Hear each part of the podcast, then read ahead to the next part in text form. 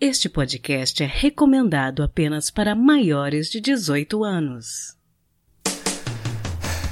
Sexo Explícito o podcast para você gozar a vida.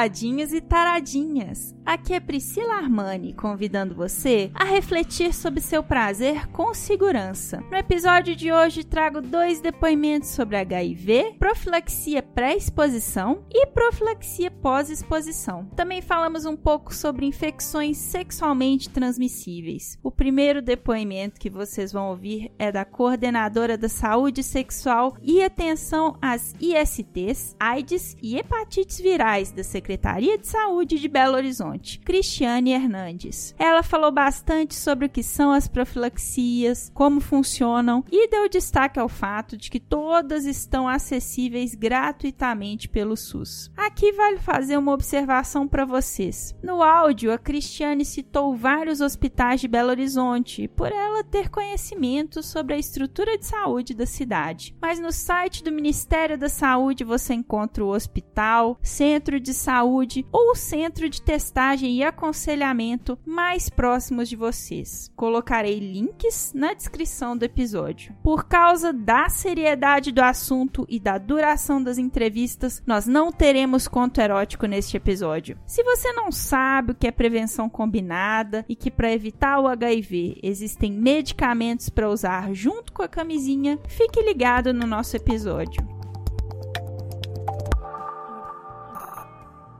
Bom, hoje eu estou aqui com a coordenadora da saúde sexual e atenção às ISTs, AIDS e hepatites virais, Cristiane Hernandes. Tudo bem, Cristiane? Tudo bem. Cristiane, tem quanto tempo que você está na prefeitura lidando com a área? Bem, na prefeitura eu estou desde 2000, mas lidando na área específica de infecções sexualmente transmissíveis é a partir deste ano. Bacana. Bom, os meus ouvintes, eles têm muita curiosidade a respeito do que, que é a PrEP, como que funciona. Você pode explicar um pouquinho? Posso. A a PrEP, é, na verdade, a profilaxia pré-exposição, é uma das ferramentas de prevenção dentro da estratégia de prevenção combinada para evitar que as pessoas expostas adquiram o vírus HIV. Então, ela é indicada é, para alguns grupos populacionais específicos, sendo estes mais vulneráveis à aquisição do vírus. Quais são esses grupos? São os profissionais do sexo, é, as pessoas trans, é, os gays e os homens homens que fazem sexo com homens, outros homens que fazem sexo com homens e é, os casais soro-discordantes, ou seja, um deles é HIV positivo e o outro não é. Então, esses são os grupos prioritários para receber a PrEP.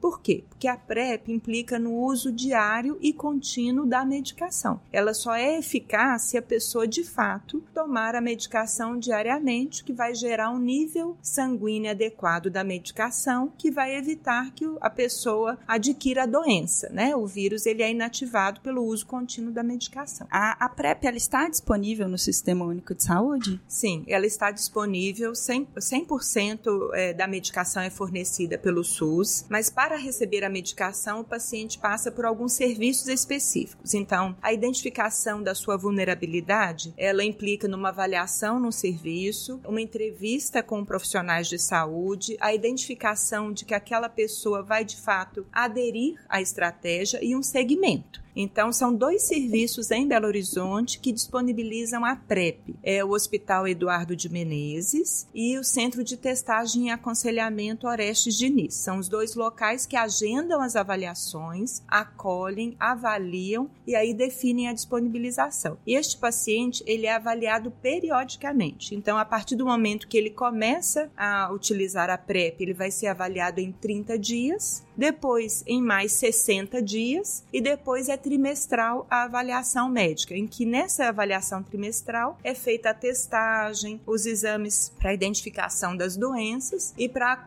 verificar a adesão e a manutenção da, da disponibilidade da medicação. E, por exemplo, se eu ouço falar da PrEP pela internet, por alguma forma, e penso assim, ah, eu gostaria de ter acesso, então eu devo ir até esses dois hospitais aqui em BH e procurar um profissional. Isso, aí você vai ser acolhida, vai ser verificada a agenda, vai ser agendado para você uma consulta e aí você vai explicar a sua situação de vulnerabilidade e o serviço vai avaliar se você tem critério ou não. Por que é importante isso? Porque os remédios, eles têm efeitos colaterais. Se a pessoa tem uma relação eventual desprotegida, existem outras estratégias de proteção que não é a PrEP, que implica no uso contínuo. O uso contínuo da medicação tem seus, seus efeitos colaterais em relação ao fígado, em relação aos rins. Então é importante que haja de fato um benefício superior a esses efeitos para que a pessoa use a PrEP. E qual que é a taxa de eficácia? Assim você tem uma noção assim desse dado? Ela varia e ela é totalmente dependente da adesão. Então, ela pode chegar a 95% de, de redução redução da incidência do, da infecção pelo HIV, mas ela varia com os grupos e com o tipo de relação sexual. Interessante. Eu acho que quando a gente fala de PrEP, tem algumas pessoas que pensam na questão da prevenção combinada e até pensam no uso da PrEP como uma forma de talvez substituir a camisinha. Por que que essa é uma noção que a gente precisa conversar sobre isso? A gente precisa desmitificar totalmente essa noção, essa, essa percepção. A PrEP é mais uma das estratégias da prevenção combinada e de maneira alguma ela substitui a proteção de barreira que é o uso do preservativo. Além disso, a proteção de barreira ela protege contra todas as outras infecções sexualmente transmissíveis, né? A PrEP é uma medicação específica antirretroviral exclusiva para evitar a infecção pelo vírus HIV, mas não evita sífilis, não evita hepatites virais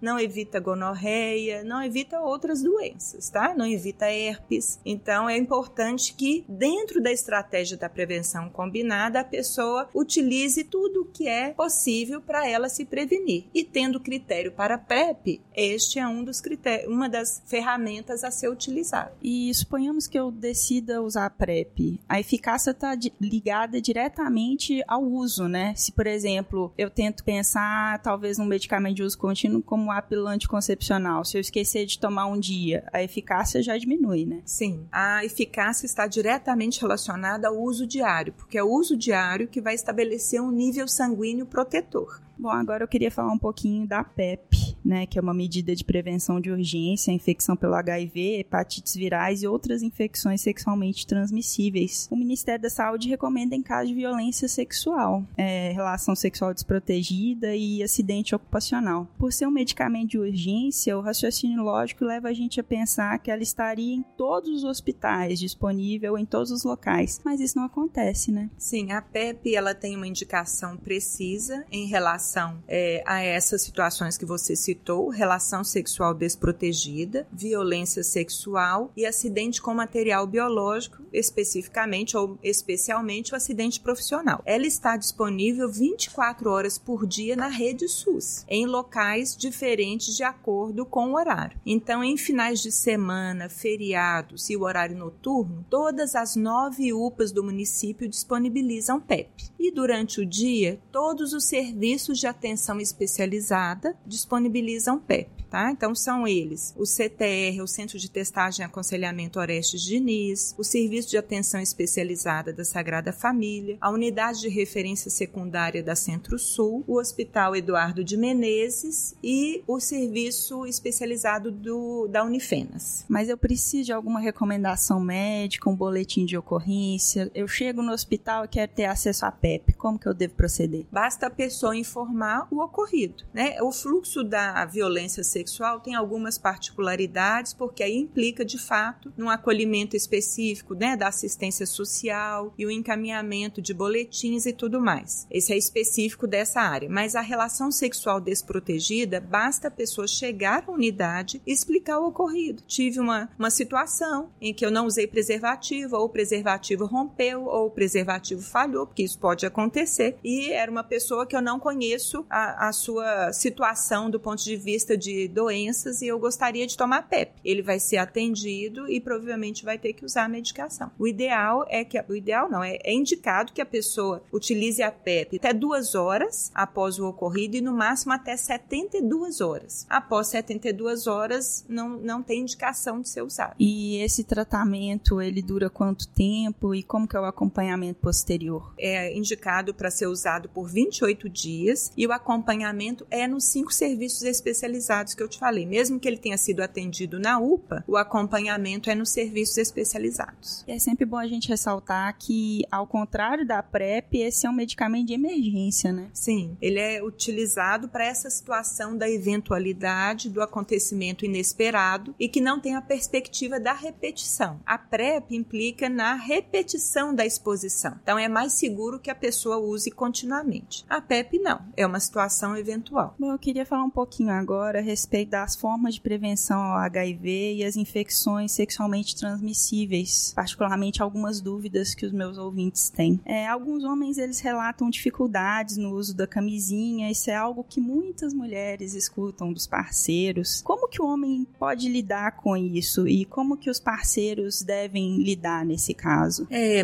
eu acho que tem um mito em relação ao uso do preservativo, né? Na verdade, é, ele não representa nenhuma redução de sensibilidade ou da qualidade da relação sexual. É, em alguns, algumas situações, alguns eventos, nós temos feito ações no, com o circuito das sensações, com o objetivo de desmitificar o uso do preservativo, ou seja, a pessoa ela vai sentir apenas com o tato qual que é a sensação de tocar vários objetos através do preservativo. E ele percebe que isso, na verdade, não influencia em nada a qualidade da relação. Mas eu acho que existe aí uma questão cultural que a gente tem o tempo todo que está falando e estimulando as pessoas, porque a proteção que o preservativo causa e o que isso representa para a vida das pessoas é infinitamente superior à mais leve percepção de redução de sensibilidade. É, eu acho que às vezes a pessoa se deixa levar pelo momento, pensa que não vai ter problema nenhum, o parceiro fala, não, mas a gente não usa camisinha hoje, aí às vezes a pessoa pensa, não, tudo bem, uma vez só, não tem problema. É, e nós temos que pensar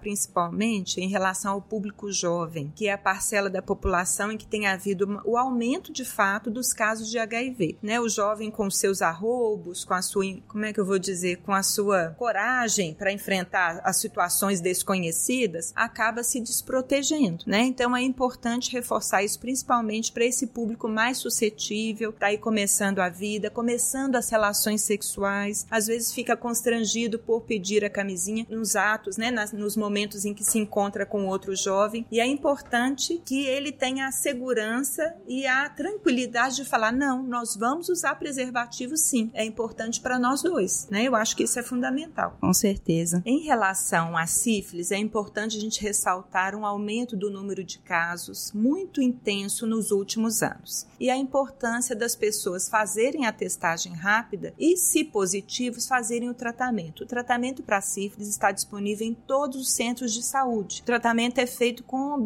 com a penicilina, a conhecida pelo nome comercial benzetacil. Então é um tratamento simples, barato, com altíssimo índice de cura e as pessoas deixariam de transmitir uma doença que pode gerar complicações para ela, para a, as parcerias, no caso das mães gestantes, pode gerar óbito de, do, do feto, é, nascimento de crianças com complicações. E a sífilis possui três fases. Ela possui uma fase primária, em que há uma lesão indolor na genitália ou na mucosa oral. Uma fase secundária. Essa lesão primária ela desaparece espontaneamente. A pessoa pode, de duas a seis semanas, a lesão desaparece. Ela vai ter uma fase secundária com surgimento de lesões cutâneas, que muitas vezes é interpretado como alergia. E depois a pessoa passa por um longo período que pode durar décadas de silêncio. Mas nesse período de silêncio, ela pode transmitir transmitir e ela pode, no futuro, 30, 40 anos depois, ter complicações gravíssimas da sífilis, como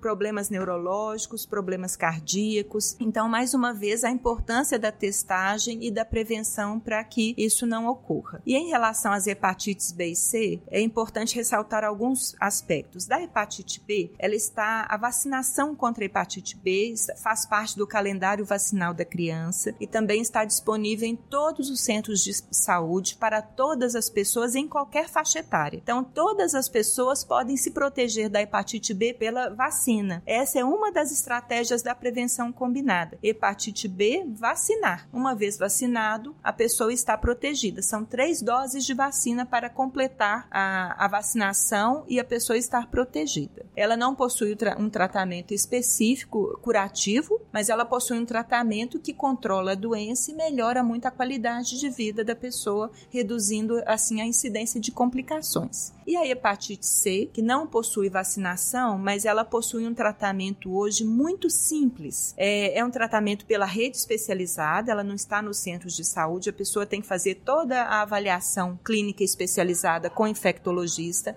mas é um tratamento por via oral, por 12 semanas, com altíssimo índice de cura. Então, uma vez feito o teste dado positivo, quanto mais precoce for o tratamento, maior é a chance da pessoa não ter as complicações da hepatite C. A hepatite C, a B e a sífilis, como eu disse anteriormente, elas têm um longo período de silêncio. Então, muitas vezes, no caso da hepatite C não diagnosticada, a pessoa evolui com cirrose e evolui com câncer de fígado, que é uma das complicações mais comuns e de causa de óbito. Então, diagnosticar e tratar precocemente é muito importante. Importante é sempre a gente saber, né, como está a nossa saúde, sempre fazer exames. Uma outra doença que é um pouco silenciosa silenciosa que também tem vacina, é o HPV, né? Sim, o HPV ele está disponível para os adolescentes na faixa etária. É porque mudou para homem, é para meninos e meninas, é uma faixa etária diferente. Uma, uma mensagem importante para os pais é que eles levem seus filhos adolescentes para vacinar contra o HPV. Essa é uma medida preventiva de saúde e em nada implica início da vida sexual, né? Então é importante que os pais tenham ciência que ao vacinar seus filhos dentro de todo o calendário calendário vacinal, incluindo a adolescência, ele está prevenindo doenças. É uma outra coisa que a gente não fala muito quando fala de AIDS, é do contágio pelo sexo oral. Qual o risco envolvido nisso? É, existe de fato um risco pelo sexo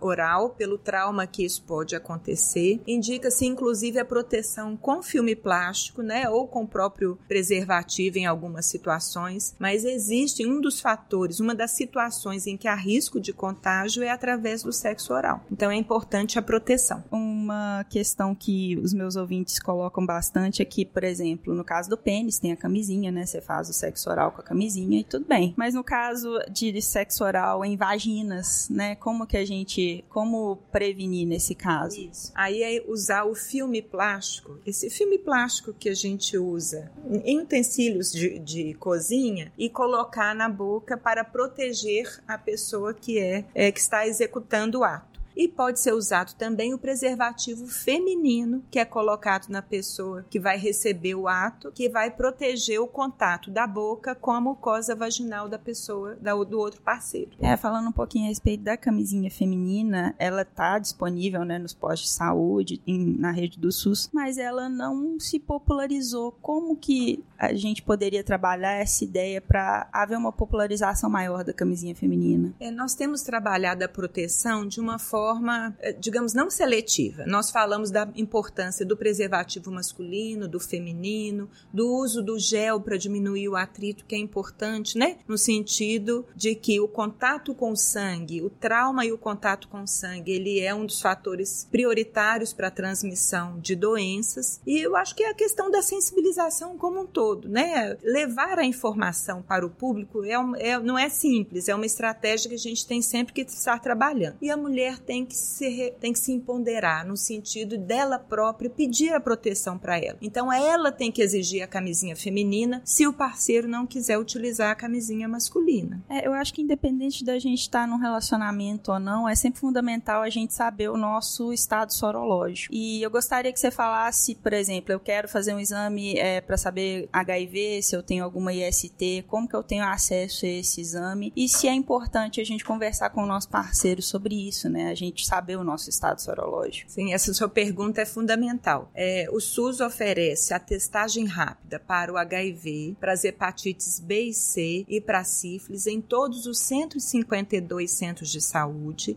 em todas as UPAs e em todos os serviços especializados. Então, a qualquer momento que a pessoa desejar realizar, ela pode procurar uma dessas unidades. Então, nós temos dois serviços específicos de testagem e aconselhamento. Um deles é o CTA, o Centro de Testagem e Aconselhamento UAI, localizado na Saturnino de Brito, dentro do shopping UAI, e o outro dentro do CTA SAI, que é o Serviço Especializado Sagrada Família. Os dois serviços oferecem, são exclusivos para testagem e aconselhamento e funcionam de segunda a sexta. O CTA UAI ele funciona de 8 às 17 e o CTA Sagrada Família funciona de 7 às 19. Então, em todos os dois serviços, qualquer pessoa pode fazer a testagem. Mas se ele estiver perto do seu centro de saúde, ele pode ir no seu centro de saúde e pedir para fazer os testes, tá? Então, eu acho que é um serviço disponível e que as pessoas devem fazer e levar os seus parceiros a fazer. Todas as pessoas devem, ao menos uma vez na vida, fazer essa testagem. Mas os grupos mais vulneráveis, eles têm que fazer periodicamente. Dependendo da situação, fazer a cada três ou seis meses. É a melhor maneira da pessoa proteger a si própria e proteger as pessoas com as quais ela se relaciona. Bom, no podcast eu gosto de sempre terminar as entrevistas pedindo para a pessoa com quem eu converso para dar um conselho para os meus ouvintes gozarem mais a vida. E como que eles podem fazer isso de uma forma mais segura e mais consciente, já que a gente está conversando sobre isso hoje? Eu acho que a informação ela é fundamental para que a pessoa viva melhor. Isso em todas as situações de vida, né? Então, em relação à vida sexual, a pessoa ter informações sobre prevenção combinada,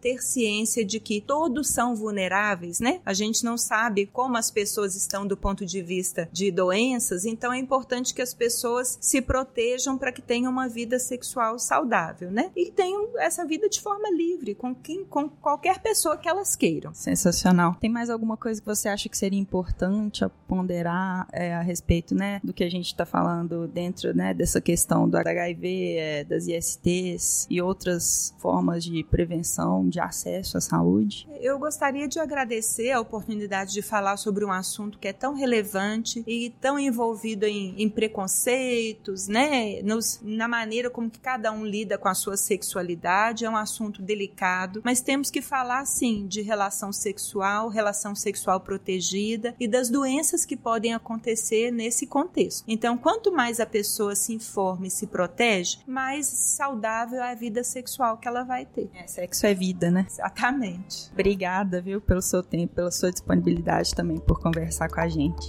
Eu que agradeço. O boletim epidemiológico publicado pelo Ministério da Saúde sobre HIV e AIDS no final de novembro de 2019 trouxe algumas constatações assustadoras. No período de 2007 a junho de 2019, no que se refere às faixas etárias, observou-se que a maioria dos novos casos de infecção pelo HIV encontra-se na faixa entre 20 e 34 anos, com percentual de 52,7%. Com relação à raça e cor da pele autodeclarada, nesse mesmo período, 41% ocorreram entre brancos e 50% entre negros, incluindo pretos e pardos. No sexo masculino, 42% dos casos ocorreram entre brancos e 48% entre negros. Entre mulheres, 37% dos casos se deram entre brancas e 53% entre negras.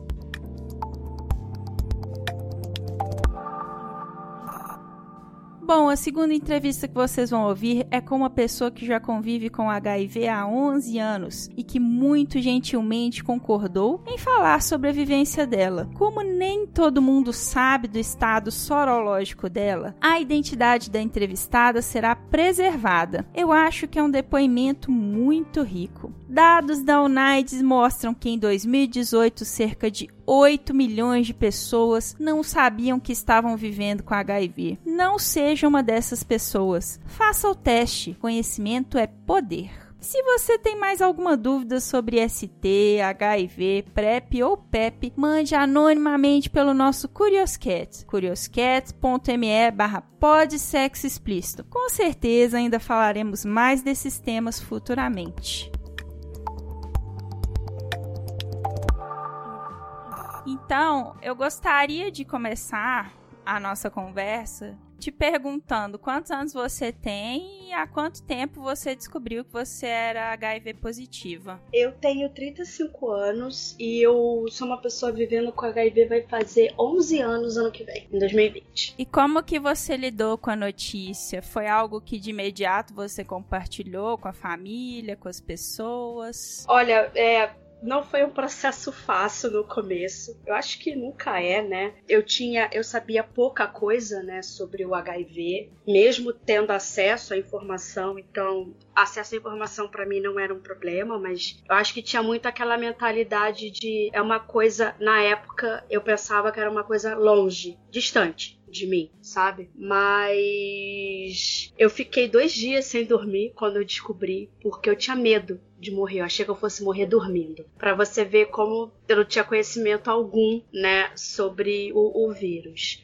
De início, só o meu namorado da época que ficou sabendo. Eu demorei um pouco mais para contar para minha família e não é todo mundo da minha família que sabe, são só algumas pessoas. Então minha mãe sabe, minha irmã sabe, mas parentes mais distantes, vamos colocar assim, não sabem. Eu não contei. E como que o seu namorado lidou com a notícia? Então, o que, que aconteceu? Na verdade, eu descobri a minha sorologia porque ele ficou doente. Ele teve uma época que ele ficou doente, né? E aí ele foi no médico e precisou fazer uma série de exames, porque não estava conseguindo descobrir o que que era. Aí ele descobriu a sorologia dele e aí consequentemente eu fiz o teste e aí deu positivo para mim também. Então eu descobri por causa dele. Entendi. Então, de uma certa forma, vocês dois juntos acabaram tendo que lidar com essa questão. Né?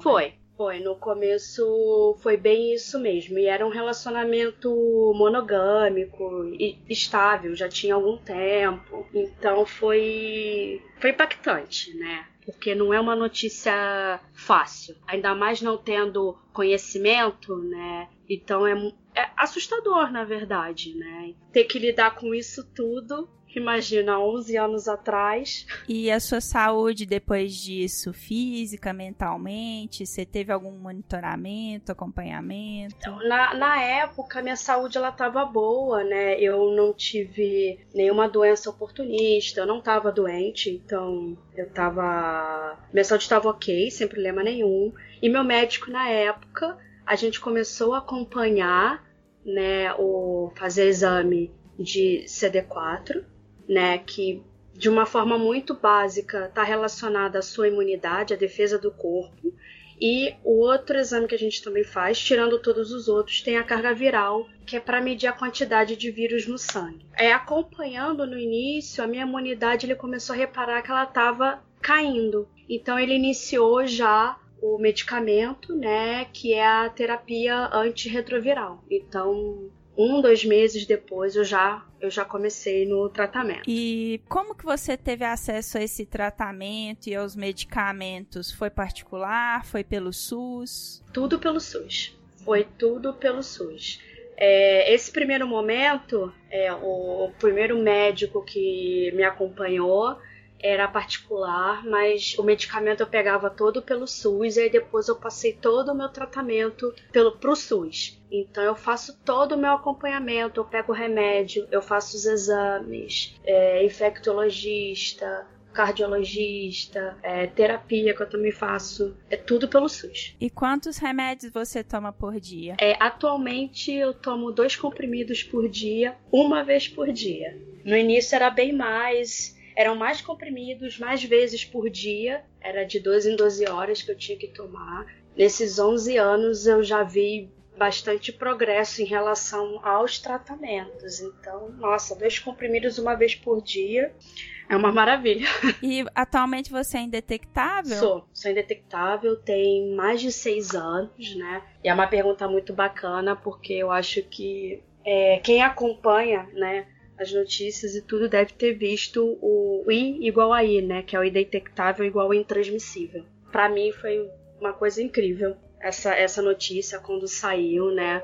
Pra diminuir um pouco, né? O estigma com a gente, né? De saber que quando a gente está indetectável, a gente não transmite o vírus, é, eu acho que muitas pessoas ainda não sabem, né? Não tem esse conhecimento do que, que significa a pessoa viver com HIV, mas ser indetectável, né? É, com certeza eu acho que a gente precisa muito ainda conversar sobre isso. Muito. Eu acho que a gente passou da. A gente está num momento que a gente tem muitas pessoas vivendo com HIV e elas são, gente, gente que nem a gente, sabe? Tem medos, contas para pagar e relacionamentos e pra gente entrar nessa conversa, tem que falar de sexo e sexualidade e prazer e entender é, o indetectável igual, é indetectável igual é transmissível, formas de prevenção, prevenção combinada, enfim a gente tem que conversar muito mais sobre isso. E atualmente você tá num relacionamento com uma pessoa soro diferente? Tô, tô no relacionamento sim, recente, mas tô, essa pessoa sabe, ela sabe que ela sabe da minha sorologia, então foi uma reação muito bacana até, né? Porque um, um dos receios que eu acho que muitas pessoas que vivem com HIV têm é e que não tem a sorologia aberta é contar quando você tá com uma pessoa, né? O medo da reação. Então eu já tive várias reações já diversas e a reação dela foi incrível, foi muito bacana, sabe? Sem sem questionamentos, não teve aquela reação de medo, assim, normal, né? Ah, tá. Ok. É, isso é muito interessante. A gente precisa muito desmistificar ainda o, o pouco conhecimento que, infelizmente, as pessoas ainda têm sobre o HIV, né? É, com certeza, né? E, e isso recai mesmo da gente conversar, educação sexual, ter consciência das formas de transmissão. Porque você ouve ainda muita coisa do tipo: tem problema se eu dividir talher, se eu dividir copo, se eu der beijo. Gente, não, não tem problema. Ah, se eu estiver na piscina, não tem problema, mas isso é muito recorrente. Em 2019 você deve pensar, ah, que isso, as pessoas não falam isso, mas falam ainda, né? Então é muito importante divulgação, você pesquisar, conversar sobre. Muita gente aí no Instagram e no YouTube que falam sobre o assunto, que é fonte confiável, que vale a pena correr atrás da informação. Você falou que você até tinha acesso às informações sobre HIV antes de é, ser HIV positiva, mas sobre as formas de prevenção, era uma coisa que fazia parte assim do seu conhecimento? Muito pouco. É, na escola que eu estudei educação sexual não, não, não tinha essa conversa né, na escola, você não tinha essa troca de informações. Então eu estava bem restrita no sentido, o meu conhecimento estava bem restrito a, a se tiver, se for sexo com penetração, tem que usar camisinha. E ponto, era isso. Só que a gente tem inúmeras outras formas de prazer, né, incluindo o sexo oral e que também você também transmite pelo sexo oral e STs, né? Então eu, a minha informação estava bem restrita a isso. E eu não, não conversava isso com a, com a minha família, eu não tinha isso na escola. Então era aquelas informações que era de conversa com amigas, ou você ia descobrindo enquanto vai fazendo, né? Porque é isso, com informação assim, informação as pessoas transam, né? Então. Pois é, eu até queria te perguntar o quanto que isso impactou a sua vida sexual, né, de lá para cá. É, atualmente eu sou eu sou bem mais cuidadosa, busco muito mais informação, tô lendo e, e divulgando informação e conversando com pessoas. Pa faz parte do meu cuidado, né, pro tratamento do HIV eu fazer exames no meu caso, de seis em seis meses. Isso va pode variar de pessoa para pessoa, considerando o andamento do tratamento. E aí eu faço testagem para outras ISTs também, de seis em seis meses. E aí a pessoa com que eu estou relacionando, me relacionando, eu peço esse, esses testes, eu peço para a pessoa fazer, para me mostrar. Eu mostro os meus testes também. Sexo com penetração é, com camisinha. Eu faço questão da camisinha, porque para mim tem outras ISTs e tem questão da gravidez também. Tem outras formas de proteção, é, PrEP, PEP. Então eu busco muito mais informação e eu me sinto muito mais tranquila hoje em dia tendo essas informações à disposição, né? Que para mim informação empodera muito. Então eu me sinto muito mais é, empoderada, uma relação muito mais saudável com o prazer. PEP e PrEP são novidades, né? Quando você começou a se tratar, não existia, né? É, a PrEP, se eu não estou enganada, ela foi protocolada em 2017. Então, super recente. E a PEP eu acho que foi em 2010. Então eu não tinha é, é, é, essas ferramentas à minha disposição. Né? É, é bem, bem recente. Então a, naquela época era muito realmente camisinha. Era camisinha, camisinha. Eu acho que nem esse diálogo de testagens que a gente fala muito hoje em dia, não me recordo na época de ser uma conversa, uma orientação recorrente. É super recente isso. O que é legal, que quer dizer, legal no sentido que que bom que a gente tem agora, que são maneiras, outras maneiras de a gente falar de prevenção, né? Prevenção combinada. Então você consegue achar uma que te atenda. Sim, em termos práticos, além desses dois comprimidos que você toma por dia, sua vida sexual, existe mais algum impacto do HIV na sua rotina hoje? É, não, na minha não.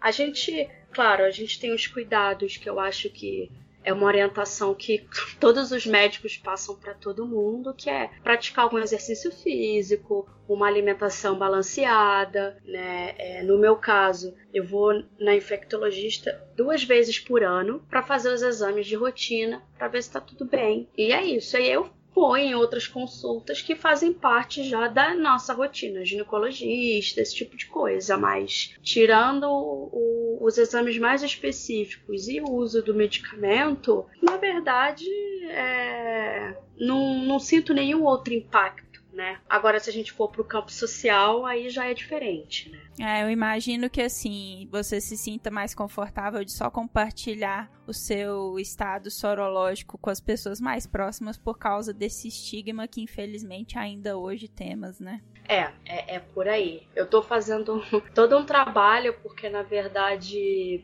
eu quero abrir a, a, a, sorologia, né? Eu tô chegando a essa conclusão, porque é muito, para mim é muito incômodo, né? Ficar guardando isso. E não deveria ser um problema, porque se você fizer uma rápida pesquisa, a OMS considera o HIV uma doença crônica como a diabetes. Só que a diabetes ninguém tem problema em falar. O HIV já tem. E muito porque está relacionado ao sexo, né? Então, sexo, sexualidade ainda é um tabu muito grande. Mas as pessoas têm que se sentir confortáveis para falar, para poder conversar sobre o assunto. Acho que essa semana a UNAIDS é, soltou um, uma pesquisa em que eles falam sobre o estigma do HIV. E você vê os números, é, é impressionante. A pessoa tendo preconceito no, no trabalho, sendo pedido exames de HIV sem que a pessoa soubesse, isso não pode ser feito em hipótese alguma.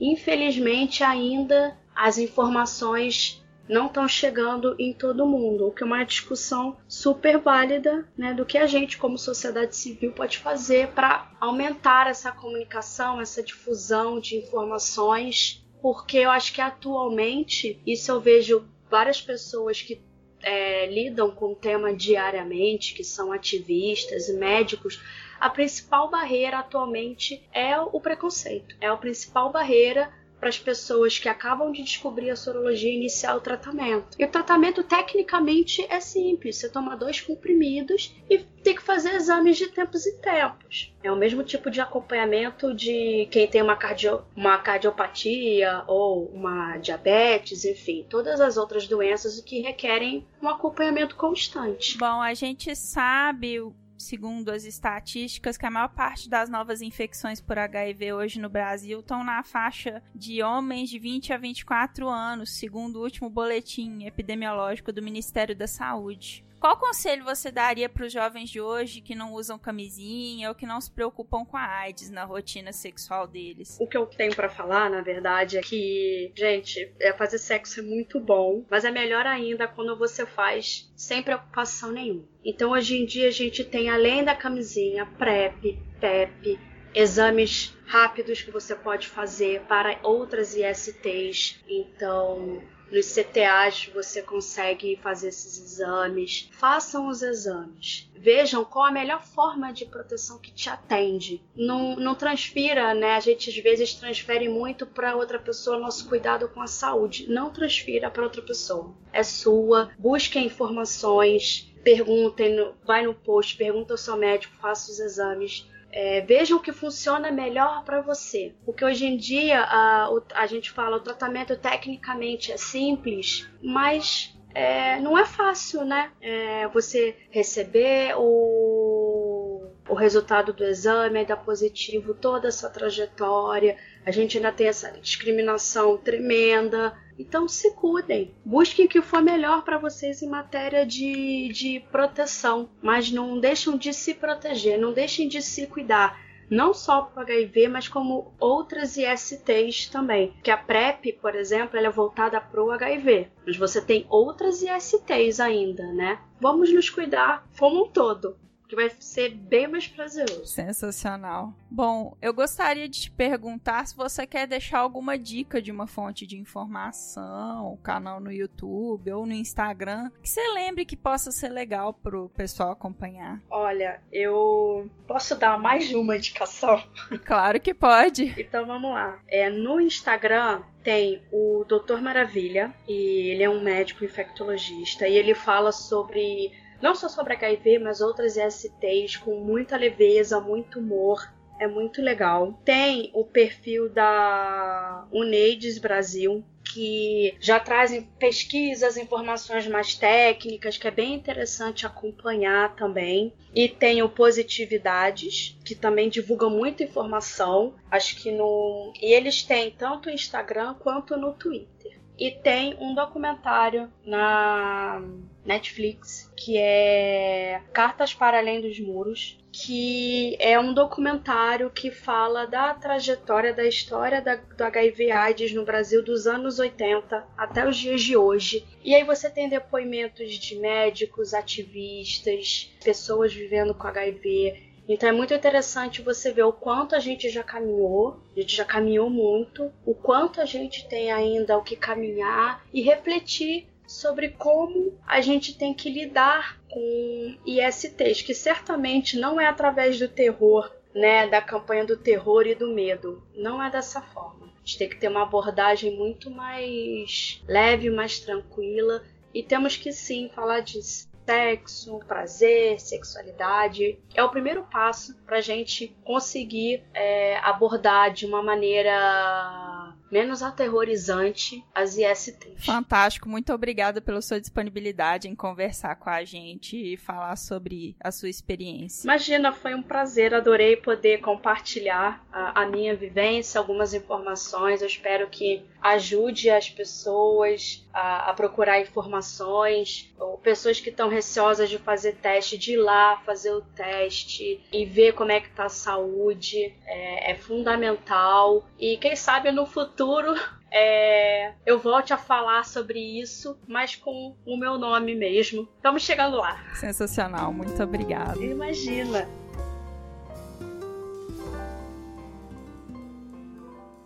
Relatório do Ministério da Saúde indica que, entre 2010 e 2018, houve um aumento de 4.157 1% nos casos de sífilis no país. De acordo com a Organização Mundial da Saúde, diariamente ocorrem um milhão de novas infecções em todo o mundo. Os dados são preocupantes, já que a presença de ISTs aumentam em até 18 vezes o risco de uma pessoa ser infectada pelo HIV.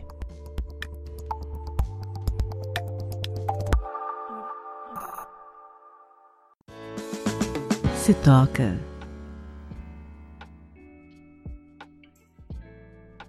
Além da dica de sempre de usar camisinha em todas as relações, hoje eu vou falar de uma série que está na Netflix e de alguns podcasts muito bons que também fizeram episódios sobre HIV, ISTs, PrEP e PEP. Bom, eu não posso deixar de dar a dica da série Pose, cuja primeira temporada está na Netflix série de Ryan Murphy, produtor responsável por Glee e American Horror Story. Pose se passa no meio dos anos 1980, retratando o universo dos bailes nova-iorquinos, onde surgiu a cultura do Vogue, um estilo de dança norte-americano muito rico. Para entender o que o surgimento da AIDS significou para a cultura LGBT, essa série é fundamental. O elenco é fenomenal, as histórias são muito humanas e o roteiro é muito emotivo. Eu considero uma série fantástica, eu choro em todos os episódios. Não perca a oportunidade de assistir Pose. O HQ da Vida, podcast que eu já recomendei aqui no programa algumas vezes, produziu dois episódios sobre o tema, inclusive entrevistando o ator e youtuber Gabriel Estrela,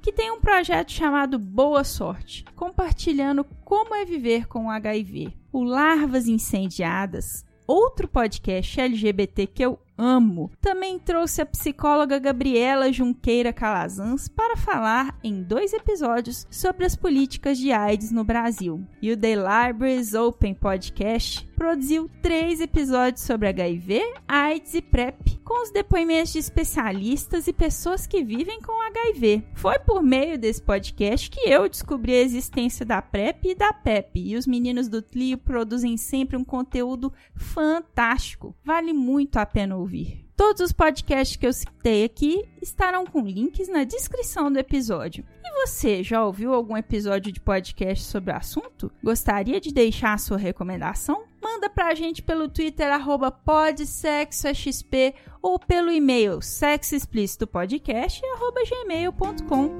Valeu!